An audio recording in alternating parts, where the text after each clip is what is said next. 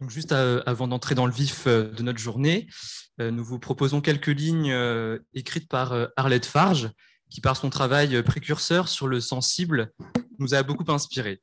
En historienne des faibles intensités, des sensibilités et des émotions de la société du XVIIIe siècle, euh, cette historienne a, décrit peut-être comme nul autre le contact sensible et impromptu avec l'archive qui séduit d'abord, laisse ensuite perplexe avant d'appeler l'interprétation. Du linge sous les doigts, rêche douceur inhabituelle pour des mains accoutumées à présent au froid de l'archive.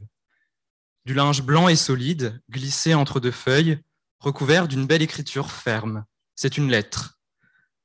On comprend qu'il s'agit d'un prisonnier de la Bastille depuis longtemps enfermé. Il écrit à sa femme une missive implorante et affectueuse. Il profite de l'envoi de ses hardes au blanchissage pour y insérer ce message. Certes, la lettre de chiffon est émotionnellement prenante et bien des musées seraient sans doute heureux de l'exposer sous verre. Mais l'important est ailleurs. Il réside dans l'interprétation difficile de sa présence, dans la recherche de sa signification, dans la mise en place de sa réalité, au milieu de systèmes de signes dont l'histoire peut tenter d'être la grammaire. Les graines ensoleillées et les cartes à jouer sont à la fois tout et rien. Tout parce qu'elles surprennent et défient le sens.